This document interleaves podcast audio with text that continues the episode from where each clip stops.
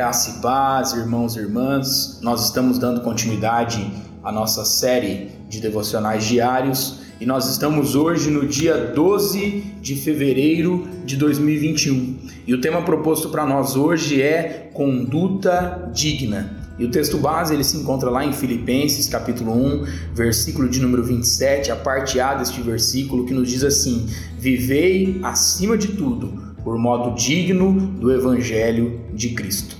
Irmãos e irmãs, o verso acima é uma pequena parte de uma porção bíblica que aprecio muito.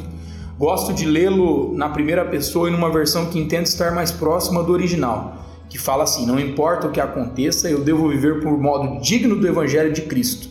Que tremendo desafio é nós pensarmos nisso. Não importa o que aconteça comigo, ou seja, se o dia foi bom ou ruim, se estou com saúde ou doente, se a pessoa com quem converso me trata mal ou bem, não importa o que aconteça, sou desafiado a viver de modo digno do Evangelho de Cristo.